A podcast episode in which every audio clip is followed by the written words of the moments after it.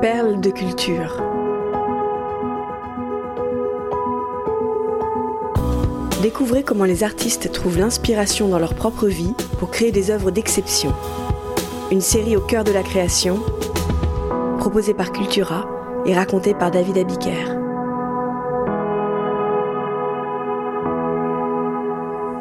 Respect d'Aretha Franklin. En 1965, Aretha Franklin a 23 ans. Elle est reconnue comme une fantastique chanteuse de jazz. Mais les ventes de disques de cette nouvelle Billie Holiday ne décollent pas, aux grandes dames de Columbia Records. L'interprète de Won't Belong songe à donner une nouvelle impulsion à sa carrière, sans doute en changeant de label. En attendant, elle a déjà décidé d'apporter un peu de changement dans sa vie personnelle. Elle a quitté la maison de son père, le révérend Franklin, et vient d'emménager dans un petit appartement dans la partie ouest de Detroit, la ville qu'il a vu grandir. Aretha Franklin est en train de faire le ménage chez elle quand elle entend à la radio les premières notes cuivrées du récent 45 tours d'Otis Redding. Son titre Respect. Quel rythme, quelle fougue La jeune artiste adore ce morceau sorti le 15 août 1965. Pourquoi ne pas l'interpréter moi-même se dit-elle intérieurement, toujours intéressée à l'idée d'élargir son répertoire. Aretha Franklin perçoit immédiatement le potentiel de cette chanson, à condition de se l'approprier, évidemment.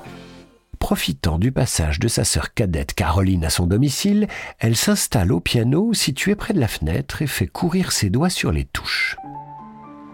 En regardant les voitures passer au loin, les frangines décortiquent le tube de Redding et édifient ce qui deviendra le tremplin vers le succès de la reine de la soul. Quel message fait passer Otis Redding durant les deux minutes et quelques secondes que dure sa chanson? Le soulman réclame vertement une seule chose obtenir plus de considération de la part de sa femme. Et dans sa bouche, cela donne ceci. Hé, jeune fille, tu es plus douce que le miel, et je suis sur le point de te donner tout mon argent.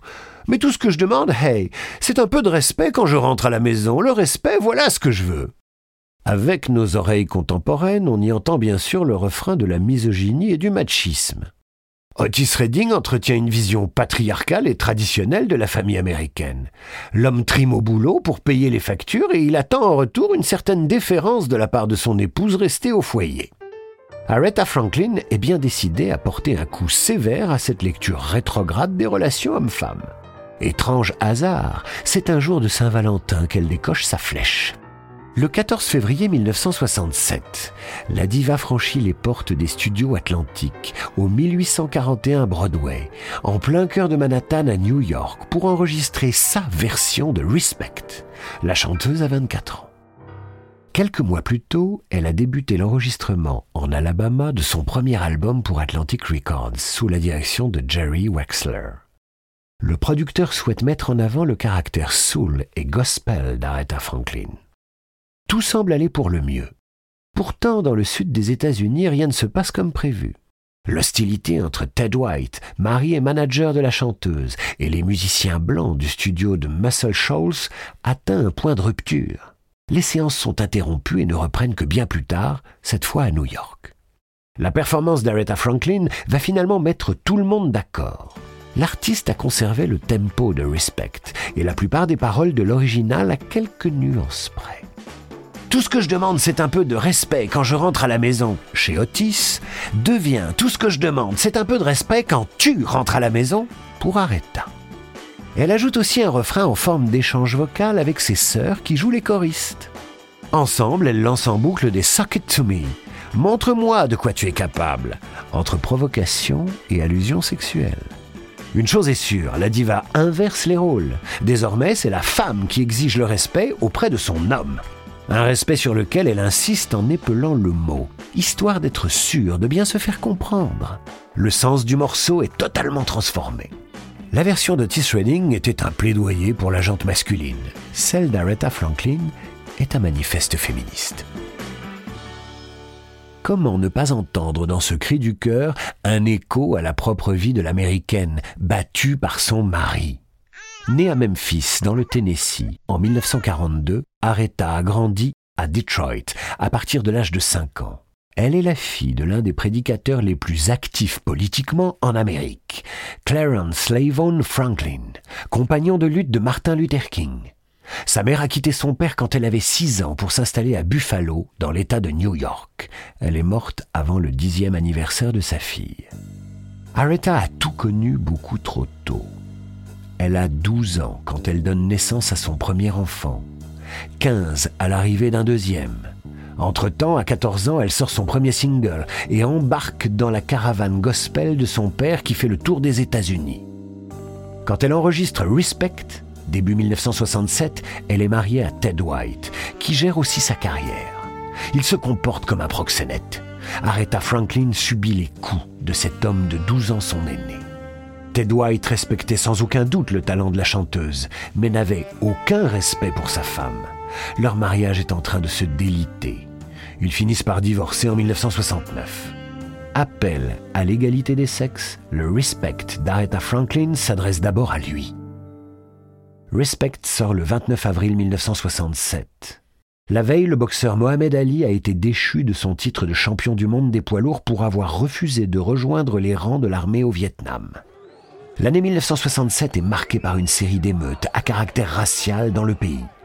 Une tension qui atteint un point culminant en juillet à Detroit, la ville d'Aretha Franklin. Respect surgit dans ce contexte social et politique. Le titre connaît rapidement le succès. En l'espace de quelques jours, il atteint la première place des classements et y reste 12 semaines consécutives. Aretha Franklin devient une star, l'égale d'un Ray Charles. Respect lui ouvre les portes d'un large public. Son audience dépasse désormais la seule communauté noire. Elle est couronnée reine de la soul. Les gens ont réagi à Respect comme si la radio n'était pas conçue pour un son aussi puissant, comme si la musique provenait directement d'un émetteur mondial situé dans l'Arctique, soulignera le critique musical Grail Marcus. Le mouvement pour les droits civiques s'empare de Respect. La chanson est un appel à l'égalité des sexes, mais aussi à la dignité pour les Afro-Américains. Aretha a accompagné en tournée Martin Luther King. Elle s'est toujours tenue aux avant-postes du combat contre le racisme. Elle a d'ailleurs fait inscrire dans son contrat de représentation de l'époque qu'elle ne se produirait jamais devant un public ségrégationniste. Aretha Franklin clame que toutes les voix méritent d'être entendues. Celle des femmes, celle des noirs. Respect n'est pas une chanson, c'est un cri de ralliement. Post-scriptum. Quelques jours avant la sortie du single Respect, revu et corrigé par Miss Franklin, le producteur Jerry Rexler a convié Otis Redding dans son bureau pour lui jouer le morceau. À la fin de l'écoute, le chanteur a eu un large sourire. Elle m'a pris ma chanson. Elle ne m'appartient plus désormais, c'est la sienne, a reconnu Fairplay Otis Redding avant de demander à Rexler de relancer son 45 tours. Aujourd'hui encore, Respect n'a rien perdu de sa puissance. On peut l'entendre notamment dans une trentaine de films, de Blues Brothers au journal de Bridget Jones en passant par Forrest Gump.